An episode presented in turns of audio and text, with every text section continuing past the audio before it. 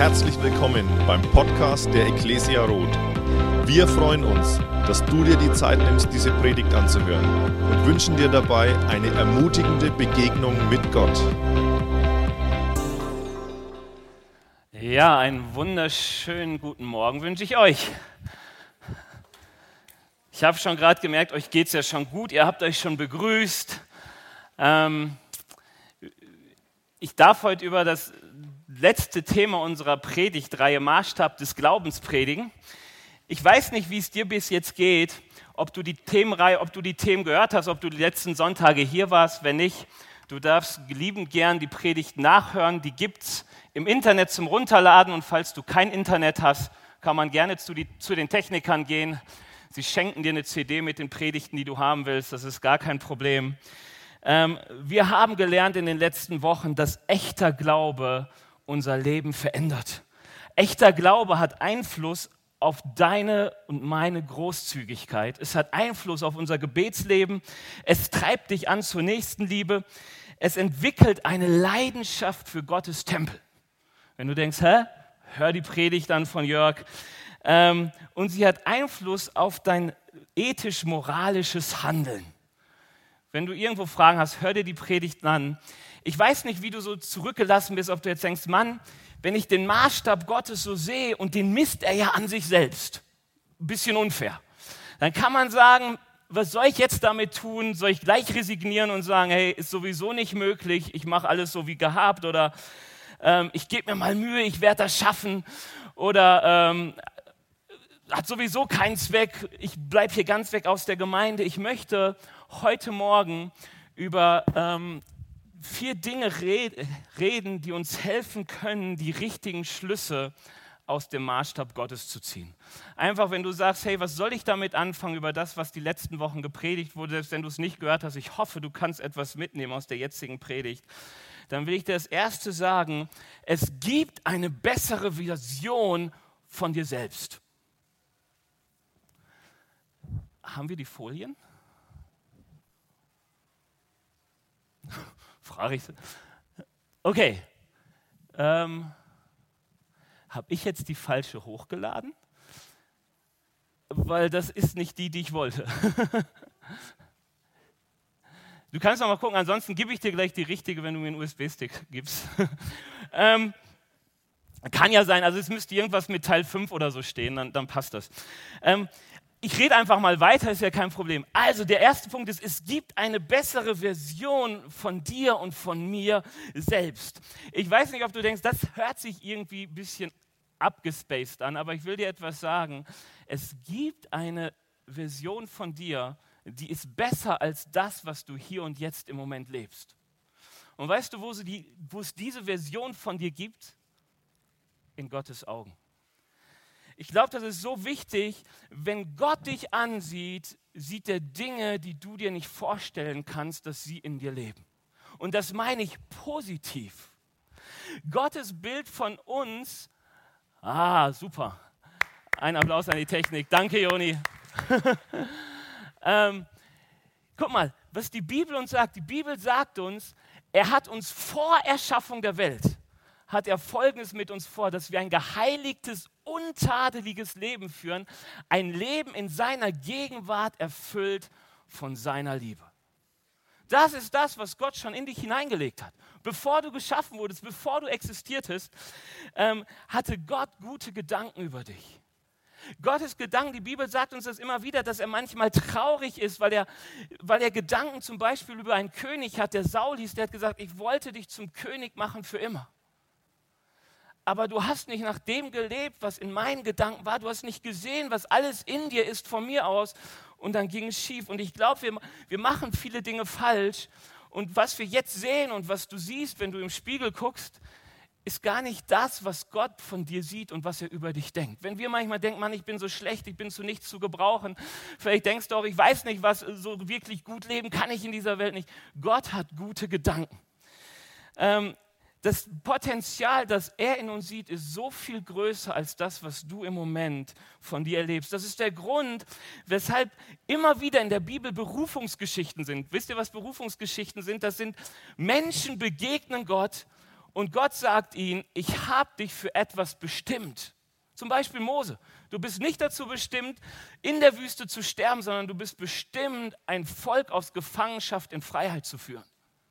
Über David, als alle sagten, selbst der Vater sagte, David, du bist der kleinste von allen, du kannst auf dem Feld bleiben, wenn alle Söhne, wenn alle Söhne zum Essen kommen sollten, weil ein großer Mann Gottes kommt, du bist eigentlich so unwichtig, du bist der Kleinste, du kannst auf dem Feld bleiben, sagt Gott, aber genau diesen David habe ich gesehen, weil ich in ihm etwas sehe, was kein anderer sieht. In ihm ist das Potenzial eines Königs, in ihm ist das Potenzial, ein Mann nach dem Herzen Gottes zu sein. Ich glaube, das ist der einzige Grund, dass Gott für uns gestorben ist, dass Jesus für uns gestorben ist. Der einzige Grund ist, dass er mehr in uns gesehen hat und mehr in uns sieht, als wir uns vorstellen können. Weil wieso will jemand sein Leben geben für dich und für mich, wenn er sieht, was ich sehe? Weil er mehr sieht als wir. Er sieht unser Leben so, wie er es sich gedacht hat. Er sieht unser Leben so, wie er Dinge in uns hineingelegt hat. Vielleicht werden sie nie in deinem Leben zu tragen kommen, weil du sagst, ich weiß nicht, wer dieser Gott ist und es interessiert mich auch nicht. Aber ich weiß, Gott denkt Gutes über uns, hat Hoffnung und Zukunft für unser Leben.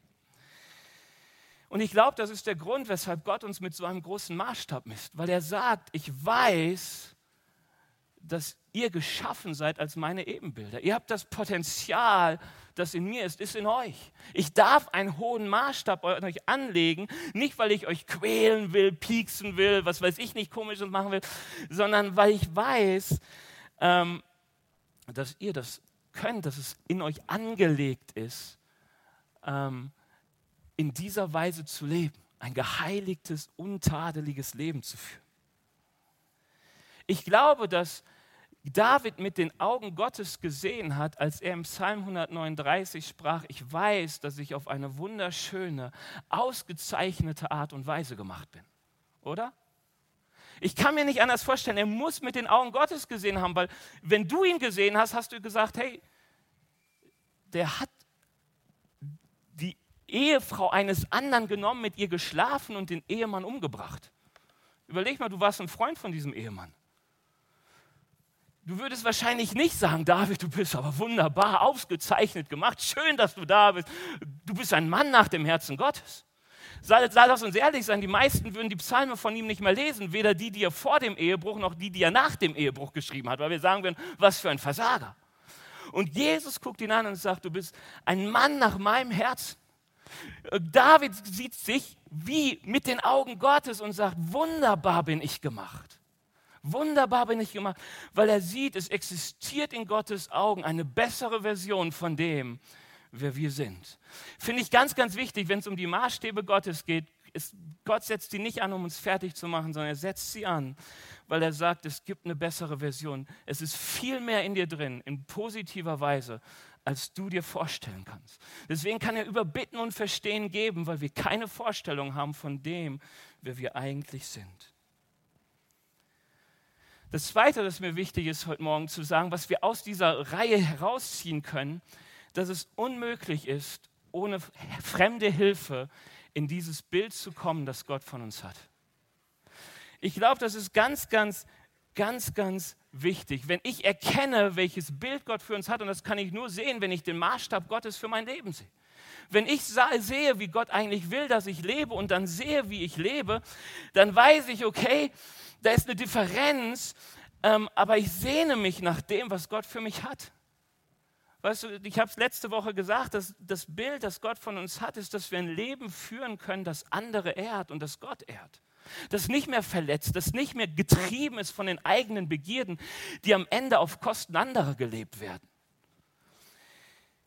Ich will euch dazu mal eine Bibelstelle lesen, wie du gut reagieren kannst, wenn du merkst, dass, dass, dass, dass, dass Gott einen anderen Maßstab hat als du selbst. Du kannst mal zum zweiten Punkt klicken. Also ohne Echthilfe geht es nicht. Das steht in Markus 2, Vers 16. Und als die Schriftgelehrten unter den Pharisäern sahen, das war so eine religiöse, konservative äh, Gruppe der damaligen Zeit, die sehr genau nahm mit dem Wort, die das Wort studierten, die die Bibel studierten, das Alte Testament studierten. Und die sahen, dass Jesus mit den Zöllnern und Sündern aß, mit den ganz Unfrommen. Und sie sprachen zu seinen Jüngern, mit den Zöllnern und Sündern ist er. Da das Jesus hörte, sprach er zu ihnen, nicht die Starken bedürfen des Arztes, sondern die Kranken. Ich bin nicht gekommen, Gerechte zu rufen, sondern Sünder. Hier sind zwei Gruppen von Jesus dargestellt. Das eine ist, da sind die Schwachen oder die Kranken, die, die einen Arzt brauchen, die Sünder. Ähm, Sünder sind vom Begriff her Menschen, die ihre Bestimmung verfehlen. Das sind nur die Fenster, die auf oder zugehen. Ich glaube, aufgehen, damit ihr frische Luft habt. Also wundert euch nicht über dieses Sumsen. Nichts Schlimmes, keine Bombe explodiert gleich. Alles gut. Ähm, also Men Sünder sind Menschen, die merken, dass sie an ihrer Lebensbestimmung vorbeigehen, dass sie irgendwie das Ziel verfehlen, das eigentlich auf ihrem Leben liegt. Und Jesus sagt, es gibt diese Gruppe, die zu ihm kam und zu denen Jesus kam, die merkten, wir haben versagt zwischen dem, was Gott will und dem, was ich lebe, klafft eine Riesenlücke. Die realisieren, wie, wie begrenzt die eigenen Möglichkeiten sind, wie groß auf das Versagen. Und Jesus ruft sie zu sich und sagt, hey, ich bin extra gekommen für die, die merken, dass sie krank oder schwach sind, für die, die merken, ich schaffe nicht dahin zu kommen, wo ich hin soll, ich brauche Hilfe. Und die Frage für dich ist ganz wichtig, auch nachdem du das mit den Maßstäben Gottes vielleicht so in den letzten Wochen gehört hast, glaubst du, dass du Hilfe brauchst? Glaubst du, dass du es nicht alleine schaffst und bitte nicht als einmalige Aktion? Ich weiß nicht, ob ihr das kennt. Ich habe letztens zu Hause so einen Wohnzimmertisch für uns angefertigt, aus zwei großen Tischplatten. Und ich kam irgendwann an den Punkt, wo ich merkte, die ungefähr 100 Kilo der Tischplatte wird schwierig dass Ellie und ich die irgendwie zusammen hochheben und zusammenkriegen. Also ich wollte die so über, ist ja egal, irgendwie zusammen leimen, verhaspeln. Und dann kam der Nachbar, der vom Balkon runterguckte und sagte, Benny, ich glaube, du brauchst Hilfe, ich komme mal vorbei. Und er kam runter, ist ein großer Kerl. Ähm, gut, dass er ein großer Kerl war, wir haben das dann zu zweit irgendwie dahin getragen. Ellie hat den Weg freigemacht und dann irgendwie aufeinander gehauen, bis die Platten zusammen waren. Und danach habe ich alleine weitergemacht. Und ich glaube, dass wir manchmal so sind, wir sehen eine Not und sagen, Herr, hilf mir oder hilf du mir oder hilf jener mir und dann sagen wir, jetzt kann ich wieder alleine weitermachen. Wovon Jesus hier redet, ist, sagt, ich weiß, ich brauche beständig Hilfe. Ich kann gar nicht alleine unterwegs sein. Ich brauche Gott nicht für eine einmalige Aktion, ich brauche meine Mitmenschen nicht für eine einmalige Aktion, sondern ich komme generell nicht alleine klar. Denn Gott hat uns von Anfang an ergänzungswürdig geschaffen, auf Hilfe angewiesen. Die Männer wie die Frauen. Die andere Gruppe, die Jesus hier sieht, sind die Gerechten. Und was hier wichtig ist, das sind nicht die, die Gott für gerecht spricht, sondern es sind die, die sich selbst für gerecht sprechen, die ihren eigenen Maßstab haben und die sagen, hey, ich habe das alles gehört, Jesus, ich sehe dich, aber weißt du, hey, ich schaff's schon alleine. Ich kriege das hin. Vielleicht bin ich nicht der Beste, aber ich bin auf keinen Fall so schlecht wie diese Zöllner. Ich bin nicht so schlecht wie die Prostituierten, die ja wirklich irgendwie Hilfe brauchen. Eigentlich ist schon alles zu spät. Ähm, so wie ich bin, passt es doch eigentlich ganz gut. Vielleicht kannst du mir mal eine Bibelstelle erklären, aber dann komme ich schon alleine klar. Vielleicht, vielleicht äh, kannst du mir mal hier den Abszess kurz wegmachen oder die, die, die Pest heilen oder das Fieber wegnehmen, aber dann komme ich schon ganz gut klar. Und was Jesus hier an dieser Stelle sagt, er sagt, hey, es gibt die Menschen, die wissen, sie brauchen Hilfe. Und für die bin ich gekommen, weil denen kann ich helfen und denen will ich helfen. Aber es gibt die Menschen, die denken, dass sie schon alleine klarkommen und für die kann ich nichts tun. Und deswegen glaube ich, dass es so wichtig ist, dass wir merken, wir sind in einer hilfsbedürftigen Lage. Wir schaffen es eben nicht alleine in das Potenzial zu kommen, das Gott für uns hat. Wir schaffen es nicht, dem Bild zu entsprechen, das Gott für unser Leben hat. Wir schaffen nicht alleine die guten Werke zu tun, die Gott uns gegeben hat. Gott, Jesus und vielleicht und hoffentlich vielen von uns ist völlig klar, wir brauchen Hilfe. Jesus sucht genau die Menschen, die hungern und dürsten danach, dass ihr Leben verändert wird. Die sagen, ich will mehr Gerechtigkeit in dieser Welt. Ich will ein Teil davon sein, dass diese Welt besser wird. Und damit kommen wir zu dem dritten Punkt. Wenn du weißt, du brauchst Hilfe, wirst du erleben, dass, du, dass tiefe Gemeinschaft mit Jesus notwendig ist hey, Paulus sagt was krasses. Und Paulus war damals ein Mensch, der nach dem Gesetz untadelig war. Er war einer dieser Schriftgelehrten, der, der, der das Alte Testament, die fünf Bü Bücher Mose auswendig kannte. Er war einer, der sehr genau nahm mit dem, was er tat. Der jeden Freitag in der Synagoge war. Der jeden, jedes Mal genau das Geld gab, was notwendig war, nie etwas unterschlug, der sehr gerecht lebte. Und er sagt folgendes, Jesus Christus ist in die Welt gekommen, um Sünder zu retten und ich bin der Schlimmste von ihnen. Paulus sagt, hey, ich habe mein Ziel so weit verfehlt. Ich bin so arm dran gewesen, aber Jesus kam, mich zu retten. Der Einzige, der dir helfen kann, in das Bild zu kommen, mit dem du geschaffen wurdest, ist Jesus. Der Einzige, der dir die Hilfe geben kann, die du brauchst, damit das in dir hervorkommt, was Gott hineingelegt hat, ist Jesus. Jesus sagt, kommt her zu mir, alle, die ihr mühselig und beladen seid. Kommt her zu mir. Ich will euch eure Last nehmen. Kommt her zu mir. Ich will euch Ruhe geben. Kommt her zu mir. Ich will euch retten. Ich bin gekommen. Weißt du, ähm, im zweiten Vers aus der Apostelgeschichte steht, was Jesus Wille ist. Dass wir umkehren und ich sie heilen kann. Ist cool, oder? Also was die Bibel sagt ist, wir sollen uns hinwenden zu Jesus, weil er uns dann heilen kann. Und dieser Bibelvers, der in Apostelgeschichte 28, Vers 27 steht, sagt uns, wie diese Umkehr zu Jesus aussieht. Ich lese den mal vor, denn dieses Volk ist im Innersten verstockt. Sie halten sich die Ohren zu und schließen die Augen, damit sie nur ja nicht sehen, hören und begreifen, sagt Gott. Sonst würden sie zu mir umkehren und ich könnte sie heilen. Also, was steht hier? Hier steht, dass Paulus es erlebt, dass er zu Menschen das Evangelium predigt, dass er sagt, hey, Gott hat einen guten Plan für euer Leben. Ihr seid Sünde, ihr habt versagt, aber er will euch helfen. Und er erlebt, wie Menschen ihre Ohren zu machen, ihre Augen zu machen und nicht umkehren und nicht sagen, nein, ich brauche die Hilfe von Jesus, sondern sie sagen, ich komme alleine klar.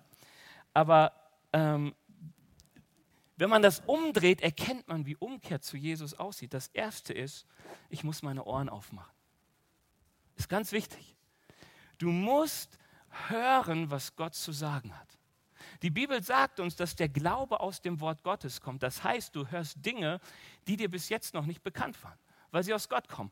Also solange Gott existiert und solange Menschen existieren, also schon ewig mehr oder weniger, ist eines immer das Gleiche, dass das Wort, das Gott uns sagt, im Widerspruch steht zu dem, wie wir geprägt wurden. Und das Wichtige ist, dass dieses Wort mal zu dir kommt, dass du es hörst ähm, und dass du anfängst, diesem Wort Vertrauen zu schenken. Vertrauen darauf schenken, dass das die Wahrheit sein könnte. Dass, dass es wichtig ist, dass dieses Wort mal in unserem Kopf umhergeht und so Früchte bringt. Ich werde euch gleich mal ein Beispiel machen, wie das aussieht.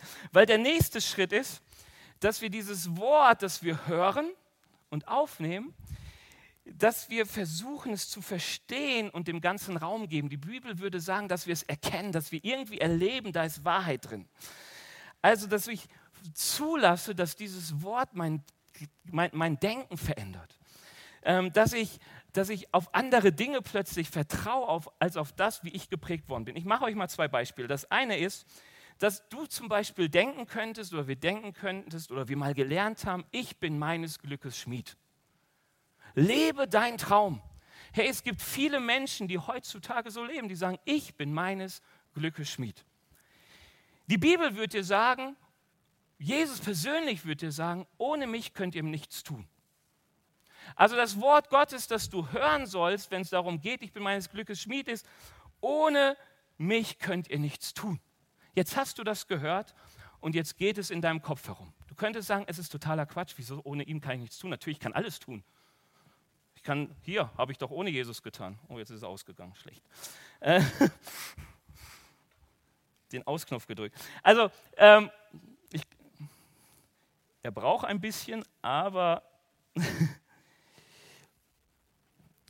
und du kannst darüber nachdenken. Du kannst dem Wort Raum geben und du kannst vielleicht irgendwann darauf kommen, dass du sagst, stimmt, so vieles im Leben habe ich nicht in der Hand. Ich habe vielleicht bis jetzt viel Glück gehabt, aber es könnte jetzt jemand hereinkommen, ein Terrorist, die Knarre auf mich richten, abdrücken, habe ich ja nichts mit zu tun. Ich bin ja nicht meines Glückes Schmied. So viele Dinge, wo ich geboren werde, wie ich geboren wurde, wie, was, wo und überhaupt, hat doch nichts mit mir zu tun.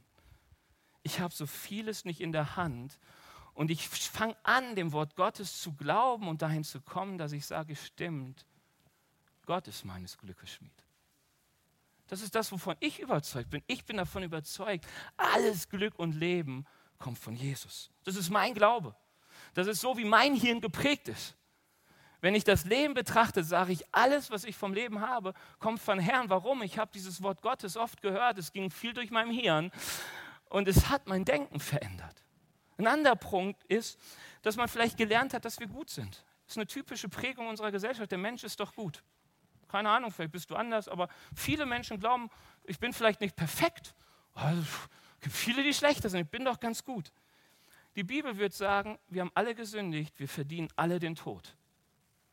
Zwischen ich bin doch ganz gut und wir verdienen alle den Tod ist schon eine große Diskrepanz. Und ich weiß, nur wenige in unserer Gesellschaft würden sagen, okay, für das, was ich tue, für das, was ich bin, verdiene ich den Tod. Oder? Und die Bibel kommt mit diesem Wort und sagt, Benny, du verdienst den Tod.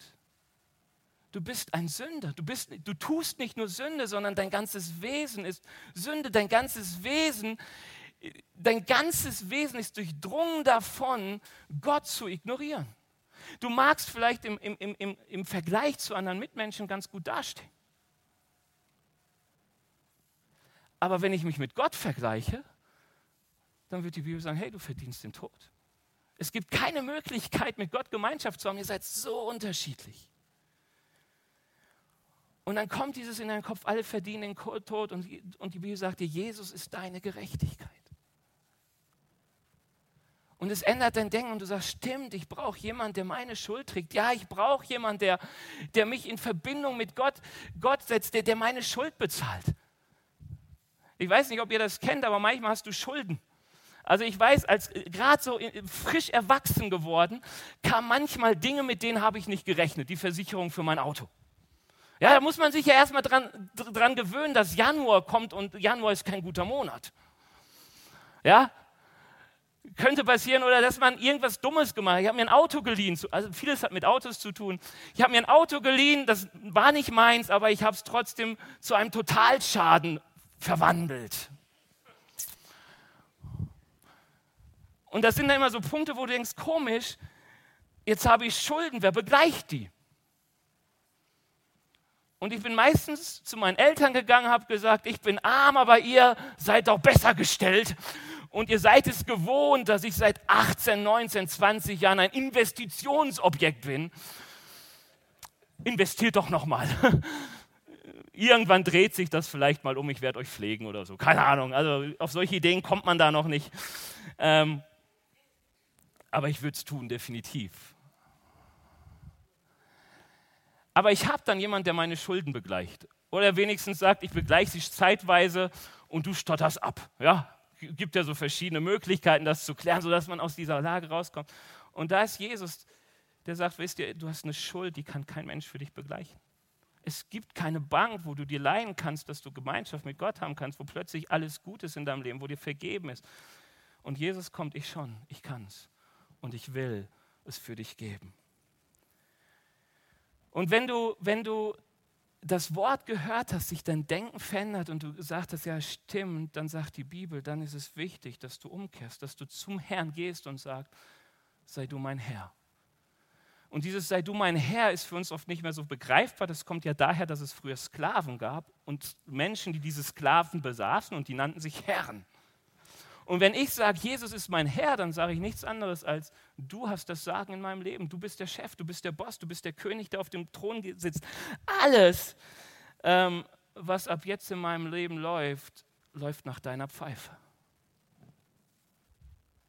Und wisst ihr, das ist ein lebenslanger Prozess. Es gibt nicht nur den Punkt, wo ich mal hingehe, okay, Jesus, jetzt bist du in meinem Leben. Es gibt so viele Punkte, wo ich diese Wahrheit Gottes höre, sie mein Denken verändert und ich sagen muss, Herr, vergib mir. Ich will, dass du Herr jetzt wirst, auch über die Art und Weise, wie ich mit Geld umgehe. Ich will, dass du Herr wirst in der Art und Weise, wie ich Worte ausspreche. Ich will, dass du Herr wirst in der Art und Weise, wie ich mit Menschen umgehe. Ich will, dass du Herr darüber bist, wie ich mit meinem Körper umgehe. Und alles fängt immer in meinem Verstand an. Ich höre das Wort Gottes.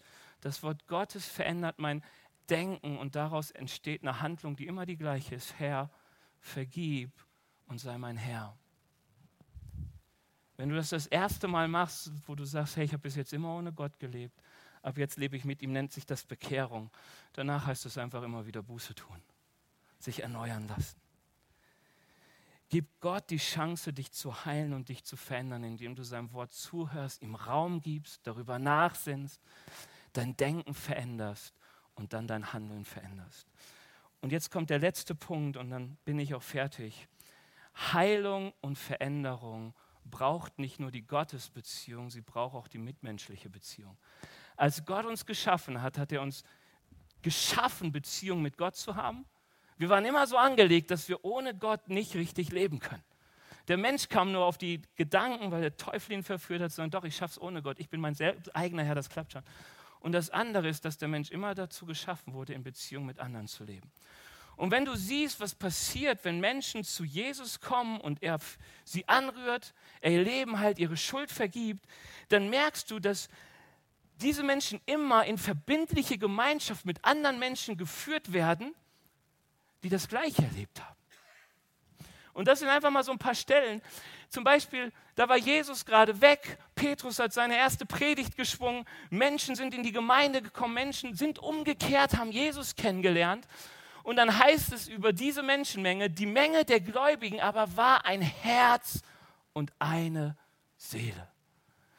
Wir lesen davon, wie viel Gemeinschaft sie hatten, wie sie täglich beieinander saßen, miteinander aßen, wie sie dem Wort Gottes zuhörten, sich überlegten, wie sie es aufnehmen könnten. Daher kommen so verschiedene Anweisungen in, in der Bibel. Helft euch gegenseitig bei euren Schwierigkeiten und Problemen, so füllt ihr das Gesetz, das wir von Christus haben. Da werden Menschen in Beziehung zueinander gesteckt. Also jetzt nicht Zwangsheirat, sondern das ist Gemeinde. Gemeinde heißt, hier sind Christen beieinander, die ihre Lasten tragen. Und in Jakobus bekennt also einander die Sünden und betet füreinander, damit ihr geheilt werdet. Das ist die Intensität der Beziehung, die Christen zueinander haben sollen, sagt die Bibel, dass sie einander ihre Verfehlung bekennen, da wo sie nicht klarkommen, da wo Dinge falsch laufen und sie miteinander beten und die Bibel sagt, damit sie geheilt werden damit sie stark werden, damit sie gesund werden. Es geht nicht nur hier nur um Krankheiten, sondern es geht auch um unser Versagen, um seelische Probleme, um Nöte in unserem Handeln. Und wir haben als Gemeinde ähm, einen Zweig, wo wir diese Beziehung fördern und wo wir uns wünschen, dass Beziehung tief und innig gelebt wird und das in Kleingruppen. Ich weiß nicht, ob du heute das erste Mal hier bist, schon öfters hier bist, aber Gottesdienst bildet nicht die Gemeinde ab. Die Gemeinde trifft sich auch im Gottesdienst, um Gott zu ehren und Menschen einzuladen und zu sagen, begegne mit uns Gott. Wir wollen dir Gott näher bringen, wir wollen selbst unserem Gott begegnen. Aber das sind Gottesdienste. Du wirst hier nie die Beziehung aufbauen, die so eng ist, dass man einander die Lasten trägt. Das Gebetsteam vielleicht, man betet mal miteinander, aber das, was du brauchst, sind Beziehungen, die ähm, tief sind, die verbindlich sind. Und ich will dir mal drei Kernwerte unserer Kleingruppen sagen und dann höre ich auch schon auf. Das erste, was ein ganz wichtiger Punkt ist für diese Beziehung, die wir haben zueinander als Christen, ist, dass wir füreinander beten. Wenn du merkst, eigentlich will ich, dass Menschen für mich beten, brauchst du in unserer Gemeinde unbedingt eine Kleingruppe. Ähm, und ich sage dir mal so ein paar Dinge, die interessant sind. Das erste ist, Jesus hat für sich beten lassen. Er sagt zu drei seiner Jüngern, wacht mit mir, wacht mit mir. Und geht selbst weiter und betet. Und er kommt zurück und sagt, warum schlaft ihr? Es ist so schwierig gerade, bitte wacht mit mir. Könnt ihr nicht eine Stunde mit mir wachen? Selbst Jesus brauchte die Fürbitte von anderen Menschen. Zu Petrus geht er hin und sagt, Petrus, ich sag dir etwas, du wirst mich dreimal verleugnen und so weiter. Aber der Satan will dich und versucht dich zu sichten und dich auseinanderzunehmen und dich zu prüfen, aber ich habe für dich gebetet, dass dein Glaube nicht aufhört. Wir brauchen Menschen, die für uns beten, dass unser Glaube nicht aufhört.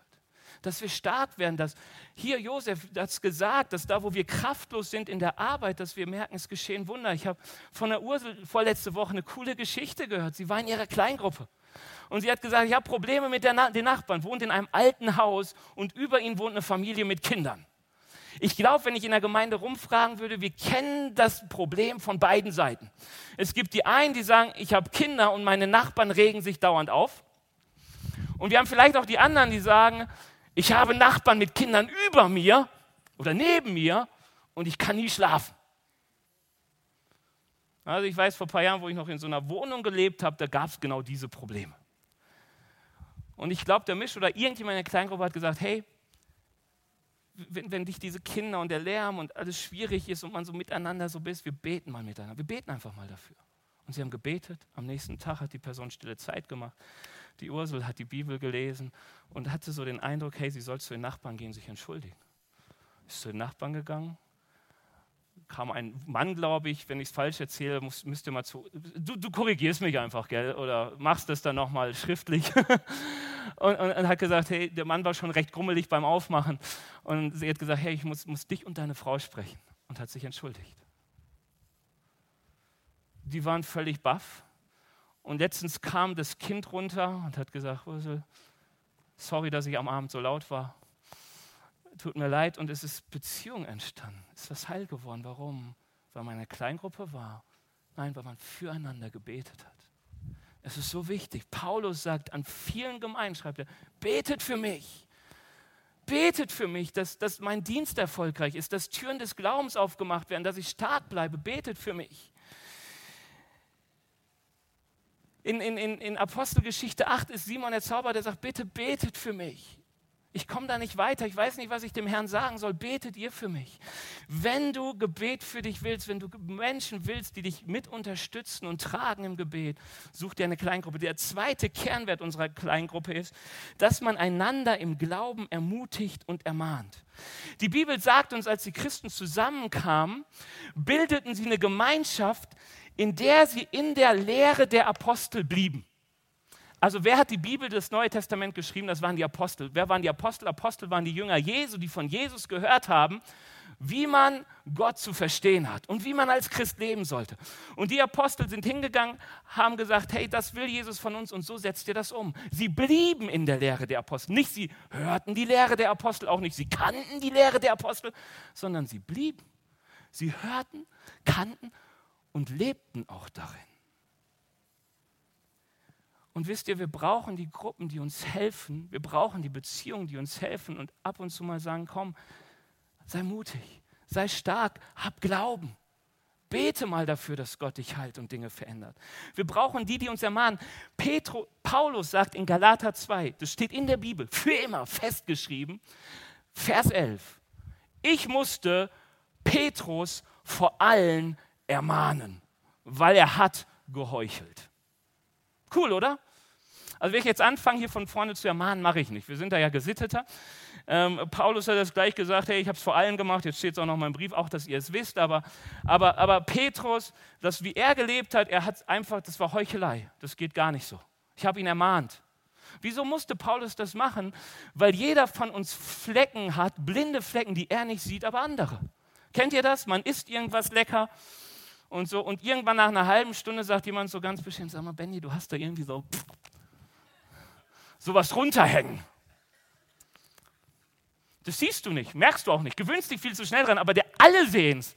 Und du siehst die Person die ganze Zeit an und sagst, Mann, wie kann ich ihm das klar machen? Das stört mich die ganze Zeit. Immer wenn ich, dann gucken alle, also immer wenn alle dich nicht angucken, wenn du redest, sondern irgendwie vor sich hin, kannst du davon ausgehen, irgendwas ist in deinem Gesicht. Aber weißt du, das sind die äußerlichen Flecken, es gibt ja auch die inneren. Oh, die, die, da hat jemand ganz arg Probleme, sich unterzuordnen. Oh, das ist ganz empfindlich. Ganz empfindliche Person da und da. Oh, die ist so unsensibel. Oh, genau das Gegenteil. Es gibt so, hey, und Kleingruppen sind da, zu ermutigen, zu ermahnen, im Glauben zu wachsen, Dinge anzupacken. Mal, mal für die, im Griechischen ist das ein und dasselbe Wort, weil ermutigen und ermahnen immer denselben Zweck hat, dich stark zu machen im Glauben. Und manchmal muss man sagen, jetzt bleib dabei und manchmal muss man sagen, jetzt mach endlich mal. In Sprüche 27 heißt es, besser ein offener Tadel als Liebe, die ängstlich schweigt. Treu gemeint sind die Schläge von dem, der dich liebt, doch reichlich die Küsse des Hassers. Interessant. Kannst du mal zu Hause nachlesen, nochmal drüber nachdenken. Weißt du, wer dich wirklich liebt, und die meisten von uns lieben zum Beispiel ihre Kinder, deswegen erziehst du sie. Deswegen sprichst du Dinge an. Du sagst nicht, ach, du nimmst jetzt Drogen, ja gut. Brauchst noch mehr Geld, Drogen sind teuer, Geld. Bevor du jetzt illegal wirst, hier hast du noch mal 50 Euro. Sondern du wirst hingehen und sagen, tu es nicht. Das ist wirklich dumm. Ich gehe dir, komm, wir gucken uns mal ein paar Leute an, die Drogen nehmen. Und so, so, so, sollen wir miteinander sein, füreinander besorgt, dass wir sagen, es, es ist nichts Schöneres für einen Menschen, als wenn er stark wird im Glauben. Das war der zweite Kernwert. Der dritte ist, dass man Gemeinschaft pflegt. Jesus siehst du ganz oft beim Essen. Ich weiß nicht, ob du es schon gemerkt hast, aber Jesus isst viel. Ein Freund der Fresser und Säufer. War in irgendeiner Ecke ein Ruf von Jesus. Also wenn du denkst, manchmal hörst du das von deiner Frau, trink doch nicht so viel, kannst du sagen, hey, das war auch Jesus Ruf. Das kann man auch falsch verstehen. Aber wenn Leute immer sagen, ah, wieso immer gemeint, wir müssen doch was tun und anpacken und so. Und nein, der Bibel ist so wichtig. Menschen brauchen Gemeinschaft miteinander. Römer 12, Vers 15, weint mit den Weinenden, freut euch mit den Freunden. Mit dem ersten Punkt habe ich oft ein Problem, weint mit den Weinenden, weil wir sind ja so glücklich als Christen und ich denke immer, Mann, nimm es nicht so schwer, aber die Bibel sagt, weint mit den Weinenden. Tragt das Leid des anderen mit. Ähm, ja, helft euch gegenseitig bei euren Schwierigkeiten, sorgt füreinander, teilt das Leben. Das ist ein Gefängnis und dann, dann ist es so ein Kreislauf. Ich weiß, fast jedes Treffen in der Gemeinde wenn du denkst, da sind zu wenig Leute, sag einfach, hey, es gibt ein cooles Essen, ist umsonst. Normalerweise verdoppelst du die Teilnehmerzahl. Warum? Weil Menschen es lieben, Gemeinschaft miteinander zu haben. Es ist cool, miteinander schwimmen zu gehen, Tennis zu spielen, zu sprechen, Geheimnisse auszutauschen, wandern zu gehen, keine Ahnung, was so da ist. Aber wir sagen, Kleingruppe ist eine Zeit, wo auch Gemeinschaft gepflegt wird, weil das ist ein Teil von dem, wie Gott uns geschaffen hat. Also, wenn du merkst, dass du an einem dieser Punkte Mangel hast und du gehst noch in keine Kleingruppe, geh in deiner Kleingruppe. Du hast bis jetzt die Priorität, die Wichtigkeit von Kleingruppen noch nicht erkannt. Wenn du sagst, Ben, ist aber schwierig, dann liegt das daran, wir kriegen fast jede Schwierigkeit gemeistert mit Gottes Hilfe, wenn wir es wollen. Wenn wir wissen, es ist wichtig und ich sage dir, es ist so wichtig, dass Menschen für dich beten. Es ist so wichtig, dass du Beziehungen hast, wo Menschen in dein Leben reden können und du in das Leben, wo ihr euch austauscht, in der Lehre der Apostel zu bleiben. Und es ist so wichtig, Gemeinschaft mit Christen zu haben, mit Menschen, die an denselben Gott glauben und dieselben Ziele haben. Sag mir, wer deine Freunde sind und ich sag dir, wer du bist. Wenn du sagst, ich finde Christen nur am Sonntag, such dir eine Kleingruppe.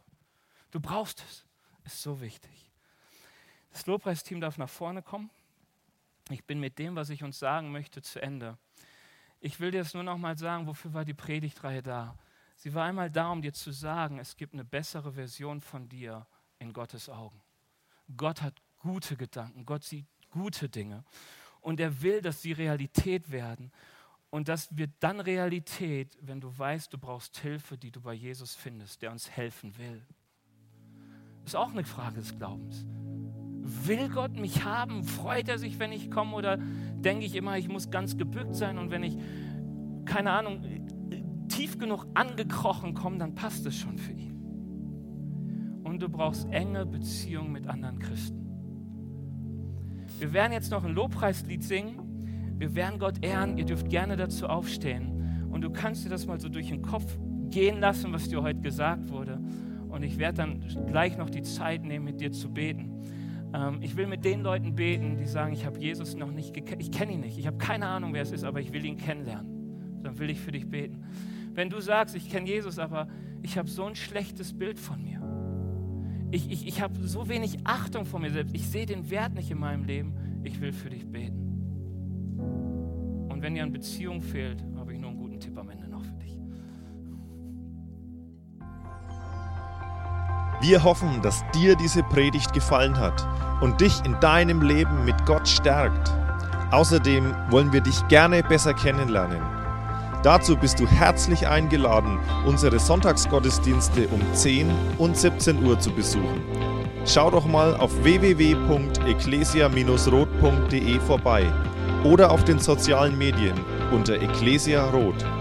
Wir freuen uns auf dich.